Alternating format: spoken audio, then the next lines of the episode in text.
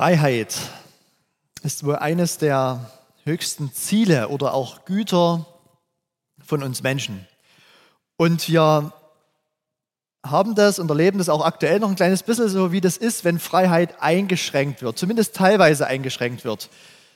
Ich glaube, wir können nicht mitreden mit denen, die wirklich darunter leiden, dass Freiheiten massivst eingeschränkt werden, vielleicht auch Religionsfreiheit eingeschränkt wird oder es die überhaupt nicht gibt. Aber wir hatten da schon ein paar so skurrile Dinge gehabt. Ja, ihr erinnert euch vielleicht an diese 15 Kilometer Radius. Das war schon so was Verrücktes gewesen, wo ich dann mit Google Earth einen Kreis gezogen habe, wie weit darf ich denn überhaupt, um mit meinen Kindern rodeln zu gehen. Aber wie gesagt, das sind alles nur ja, Peanuts im Vergleich. Wir wollen allgemein nicht an falsche Dinge gefesselt sein. Wir wollen frei leben, wir wollen eine freie Meinung haben, wir wollen freie Entscheidungen treffen. Und doch stellen wir fest, dass das manchmal gar nicht so leicht ist. Oft sind wir gefangen in uns selbst, in bestimmten Verhaltensmustern, in bestimmten Lebensumständen, Dinge, die uns einengen, die uns gefangen nehmen. Und auch in der Bibel, da dreht sich vieles um dieses Verhältnis von Gefangenschaft und Freiheit. Ein ganz prominentes Beispiel ist der Auszug Israels aus Ägypten, aus der Knechtschaft, ne, die Gefangenschaft der Knechtschaft, die Sklaverei, hin in das verheißene Land. Und das ist so ein Bild letztlich für das Grundthema des Evangeliums, nämlich der Befreiung aus der Knechtschaft der Sünde in die Freiheit der Gotteskindschaft. Das ist das Ziel, dass wir befreit, dass der Mensch befreit wird aus dieser Knechtschaft, aus dieser Sklaverei der Sünde in die Freiheit der Gotteskindschaft. Und genau dafür wurde Jesus ein Mensch, genau dafür litt er am Kreuz, genau dafür besiegte er den Tod und ist auferstanden. Das ist der Kern des Evangeliums. Und ich habe vor uns schon darauf hingewiesen, an jedem Sonntag, an dem wir auch zusammenkommen, Gottesdienst feiern, da erinnern wir uns ganz besonders an diese Auferstehung von Jesus. Und deshalb ist jeder Sonntag, man könnte sagen, so ein Tag der Freiheit. Aber nicht immer leben Christen, leben wir vielleicht in dieser Freiheit, nicht immer lebten Christen in dieser Freiheit. Erinnern wir uns zurück an die Zeiten von Martin Luther. Damals hat die Kirche oft in ganz unguter Weise vorgegeben, was und wie, oft, äh, und, und wie zu glauben ist. Und so war Glaube dadurch oft ganz, ganz stark mit Angst besetzt gewesen. Angst, etwas falsch zu machen, Angst, vor Gott nicht zu genügen, Angst, eben in Ungnade zu fallen. Die Menschen wurden unter Druck, unter Druck gesetzt, etwas vor Gott leisten zu müssen. Etwas leisten zu müssen, um am Ende vielleicht, wenn man Glück hat, frei zu sein. Bei Gott angenommen zu sein. Die eigene Meinung, das eigene freie Denken, das war damals nicht erwünscht gewesen. Und dann war es so, dass Martin Luther beim Studieren der Bibel entdeckt hat, dass Gott aber doch eigentlich ganz, ganz anders ist. Dass Gott einer ist, der eben nicht fordert, sondern der beschenkt. Dass Gott eben nicht fesselt, sondern dass Gott befreit. Unter anderem aus, diesen, oder aus dieser befreienden Entdeckung Luthers entstand dann eben eine Reformation, eine Reformation der Kirche, an die wir uns unter anderem heute an diesem Reformationstag erinnern. Ein zentraler Text zu dieser Freiheit ist dieser Abschnitt, den wir aus dem Galaterbrief gehört haben, Galater 5. Der ganze Galaterbrief allgemein äh, thematisiert genau immer wieder diesen Freiheitsgedanken. Zur Freiheit hat uns Christus befreit. So lasst uns sozusagen dieses, dieses Joch der Knechtschaft nicht wieder auferlegen. Ne? Das ist dieser Schlüsselvers aus diesem ganzen Brief. Und ich möchte ausgehend von diesem Text, von diesem Punkt auch dieser Freiheit auf eine Gefahr eingehen, eine Gefahr thematisieren, eine Gefahr, die seit 2000 Jahren schon versucht, dieses reformatorische Prinzip, das gab es nicht erst dann vor 500 Jahren, das gab es ja schon, hat ja schon Jesus quasi erwirkt, entwickelt. Dieses reformatorische Prinzip, allein die Gnade und damit die Freiheit des Evangeliums zu untergraben und aufzulösen. Diese Gefahr ist diese Gesetzlichkeit, christliche Gesetzlichkeit, die immer wieder entstehen kann. Der Paulus, der diesen Galaterbrief geschrieben hat, der war sein Leben lang damit beschäftigt, diese Gefahr abzuwehren. Er war damit beschäftigt, ähm, dieses Evangelium als Evangelium, als Botschaft der Freiheit und auch die Gnade als Gnade zu erhalten. Einen besonders prägnanten Abschnitt haben wir gehört. Und diese Gefährdung der Gnade ist deshalb so bedrohlich, weil sie sich oftmals auch so besonders fromm darstellt. Diese Gesetzlichkeit, die kann sich sehr, sehr fromm darstellen.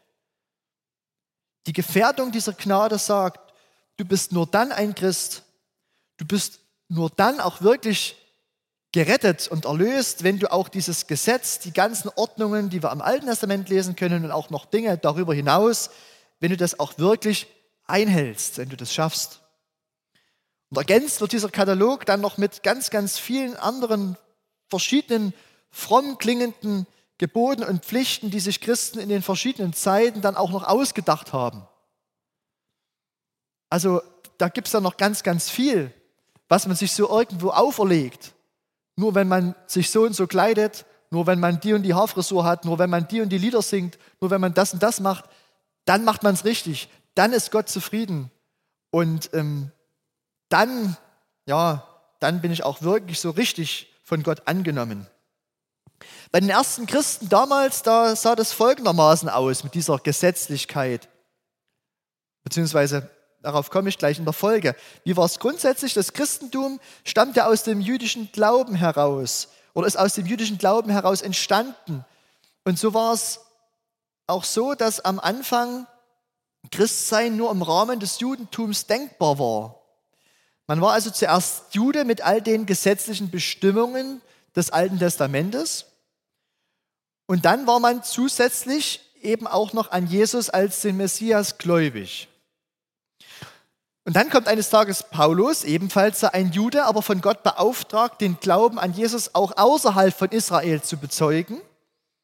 Und er bekommt von Gott etwas ganz Revolutionäres und bis dahin völlig Undenkbares offenbart. Man kann nämlich Christ werden, ohne gleichzeitig auch Jude werden zu müssen. Also allein der, die Gnade, allein der Glaube an Jesus reicht aus.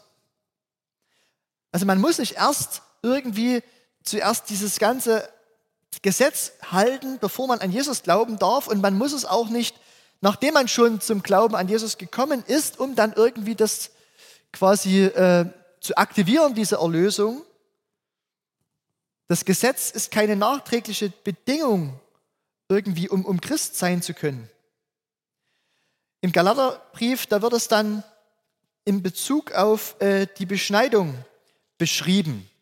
Und immer dort, wenn man so im Neuen Testament, äh, wenn es da um diese Debatte geht, um, um die Beschneidung, dann geht es genau um diese existenzielle Fragestellung und auch um diese Spannung zwischen dem Gesetz und zwischen der Gnade. Denn die Beschneidung, das war ja so dieses, zumindest bei den Männern, das Eintrittsritual in den jüdischen Glauben. Und mit ihr hat man gesagt, ich bin jetzt Jude und ich halte das Gesetz. Und in den von Paulus gegründeten Gemeinden im ganzen Mittelmeerraum, da tauchten dann aber ganz, ganz schnell Leute auf, die genau damit die jungen Christen versucht haben, auch in die Irre zu führen. Die haben behauptet, dass der Glaube und diese Gnade eben nicht ausreichen, sondern dass man eben auch jetzt noch das ganze Gesetz halten muss, um wirklich Christ zu sein. Sie wollten, und so formuliert es Paulus dann mal, sie wollten das, was der Geist Gottes in ihnen begonnen hat, nun in eigener Kraft zu Ende führen, indem sie jetzt also auch noch das Gesetz halten. Sie machten sich wieder freiwillig zu Sklaven des Gesetzes und meinten dann eben auch wieder ganz bestimmte Regeln einhalten zu müssen, damit sie auch wirklich Christen sind und gerettet sind. Sie wollten einfach nicht glauben, dass die Gnade allein genügt. Allein deine Gnade genügt. Das wollten sie oder konnten sie nicht glauben. Sie meinen, sie bräuchten jetzt also ähm, noch, noch Dinge dazu, um, um vor Gott gut, gut dazustehen. Aber dagegen macht Paulus klar, dass Jesus doch gekommen ist, um uns gerade von dieser Herrschaft des Gesetzes zu befreien, auch von dieser Enge, von diesem Druck, von dieser Last.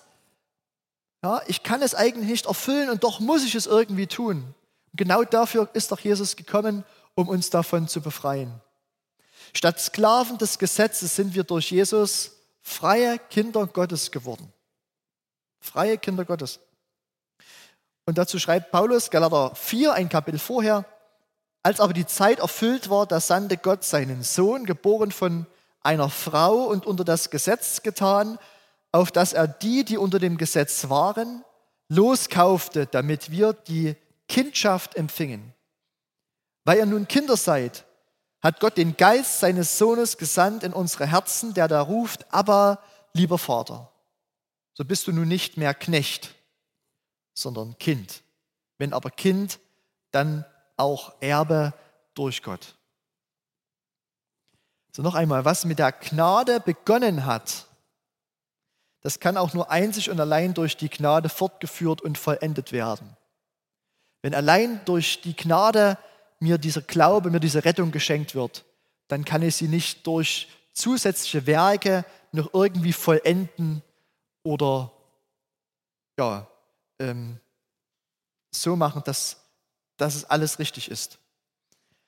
Und dann heißt es in Galater, noch ein Kapitel zurück, Galater 3, O ihr unverständigen Galater, wer hat euch bezaubert, denen doch Jesus Christus vor die Augen gemalt war als der Gekreuzigte? Das allein will ich von euch erfahren. Habt ihr den Geist empfangen durch des Gesetzes Werke oder durch die Predigt vom Glauben? Seid ihr so unverständlich? Im Geist habt ihr angefangen. Wollt ihr es denn nun im Fleisch vollenden? Habt ihr denn so vieles vergeblich erfahren, wenn es denn vergeblich war? Der euch nun den Geist darreicht und wirkt solche Taten unter euch, tut erst durch des Gesetzes Werke oder durch die Predigt vom Glauben. Und dann wird Paulus ganz, ganz scharf. Das haben wir gelesen oder gehört in diesem Abschnitt aus Galater 5. Paulus wird sehr, sehr scharf in seiner Formulierung, weil er nämlich den Kern des Evangeliums, das Evangelium an sich bedroht sieht. Und deswegen schreibt er in Galater 5, Vers 4, lese nach der neuen Genfer Übersetzung, wenn ihr versucht, mit Hilfe des Gesetzes vor Gott gerecht dazustehen, habt ihr euch aus der Verbindung mit Christus gelöst und euer Leben steht nicht mehr unter der Gnade. Haben wir vor. Wenn ihr versucht, mit Hilfe des Gesetzes vor Gott gerecht dazustehen, habt ihr euch aus der Verbindung mit Christus gelöst und euer Leben steht nicht mehr unter der Gnade. Hans-Joachim Eckstein schreibt dazu, für Paulus kann nach der in Christus geschenkten Gnade Gottes nichts anderes als Gnade kommen, sondern auf Dauer und ausschließlich nur Gnade. Nach dem Evangelium kommt keineswegs wieder das Gesetz, das den Menschen auf seine Leistung festlegt und damit immer verklagt, sondern erneut und bleibend der Zuspruch Gottes. Der Zuspruch Gottes für den in Christus angenommenen und freigesprochenen Sünder. Von seinem Kern und von seinem Wesen ist das Gesetz nämlich immer das Gegenteil der Gnade. Das Gesetz verurteilt, aber die Gnade befreit.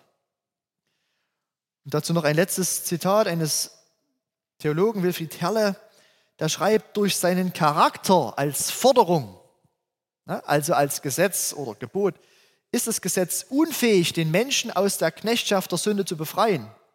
Ja, es weckt durch seinen appellativen, also fordernden Charakter noch den Wahn, der Mensch könne durch sein Tun das Heil erlangen, während es doch darauf ankommt, das Heil von Gott zu empfangen.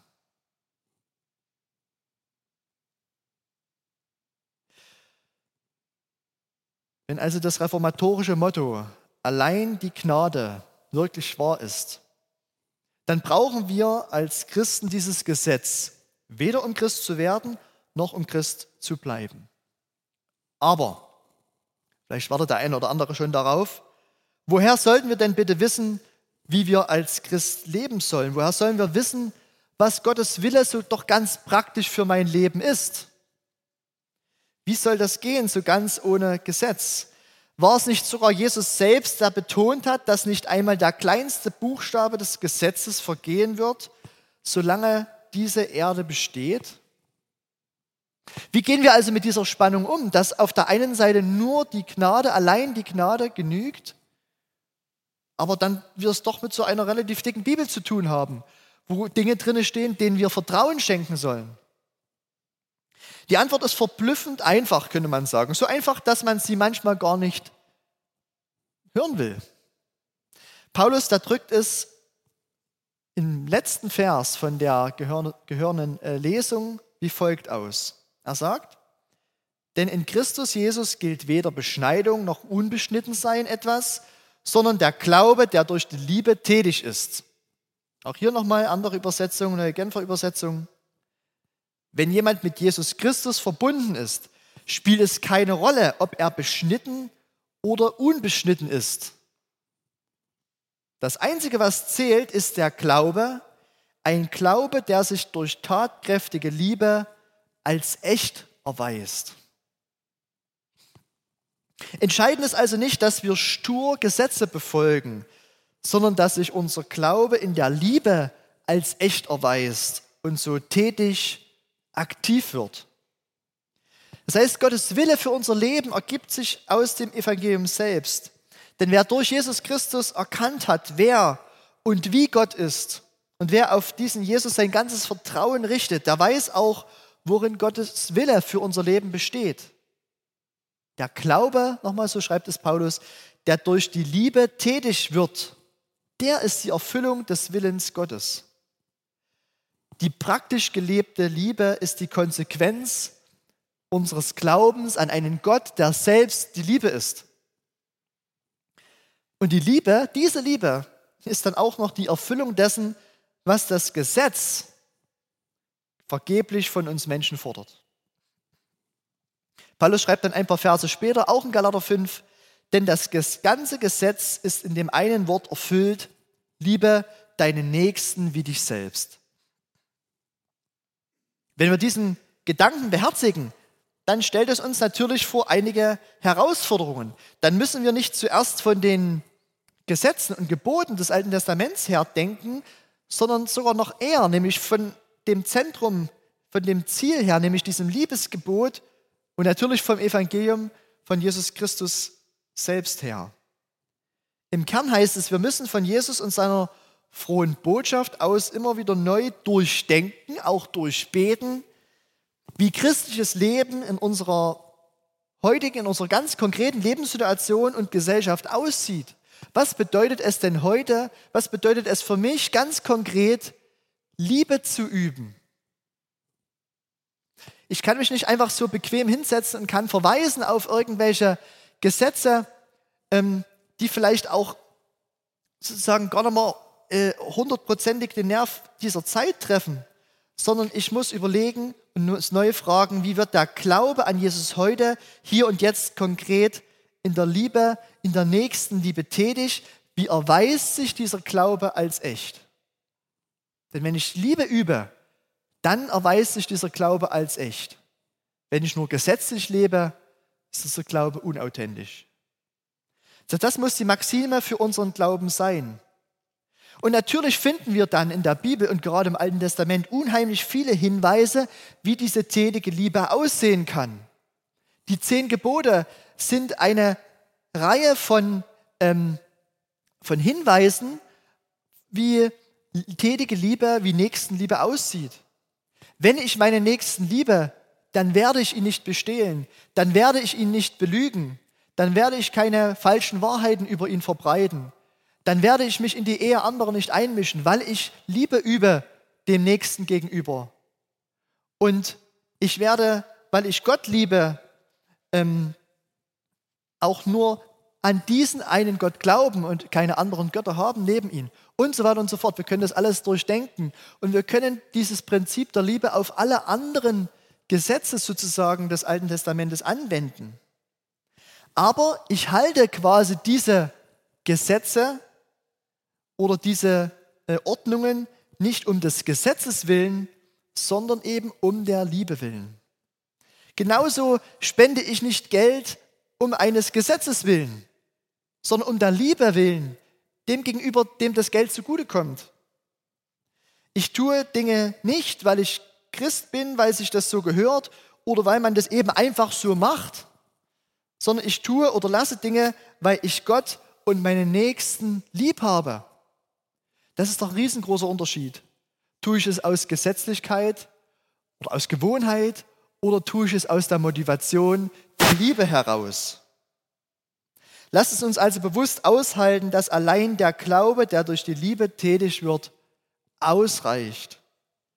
Und dieser Glaube wird uns von Gesetzlichkeit, von der Angst nicht zu genügen und auch von inneren Zwängen befreien. Denn es gilt, zur Freiheit hat uns Christus befreit. Jesus hat uns nicht ans Gesetz gebunden, sondern an sich selbst und damit an die Liebe. Und das Tolle ist, wenn wir bei dieser tätigen Liebe scheitern, dann leuchtet über uns immer die Gnade der Vergebung. Ich möchte gerne zusammenfassen und abschließen mit fünf Punkten. Das erste. Jesus befreit mich von allem Leistungsdruck. Ich bin Gott gegenüber nicht mehr der, der irgendetwas leisten muss, sondern ich bin einfach von Gott überreich beschenkt. Das Zweite, Jesus befreit mich von einem falschen Glaubensverständnis, bei dem ich den Glauben irgendwie selbst produzieren muss. Seine Gnade bedeutet, dass der Glaube selbst ein Geschenk ist. Das Dritte, Jesus befreit mich von aller Gesetzlichkeit. Seine Gnade erlöst mich von der unerträglichen Last und Enge, die mir religiöse Gesetze aufzwingen wollen. Das Vierte, Jesus stellt die Liebe ins Zentrum. Statt ohne Sinn und Verstand religiöse Gesetze und Gebote dumpf abzuarbeiten, haben wir selbst Verantwortung zu übernehmen. Wir sind befreit, selbst nachzudenken und aktiv in der Liebe zu unseren Mitmenschen zu handeln. Und das fünfte, die Gnade von Jesus macht meine Liebe zu Gott stark. Denn meine Liebe ist dann keine geforderte Leistung, sondern etwas, was einfach wächst, wenn ich mich Gottes Gnade und Liebe aussetze, mich von ihr beschenken lasse. Wir lieben, weil er uns zuerst geliebt hat. Amen.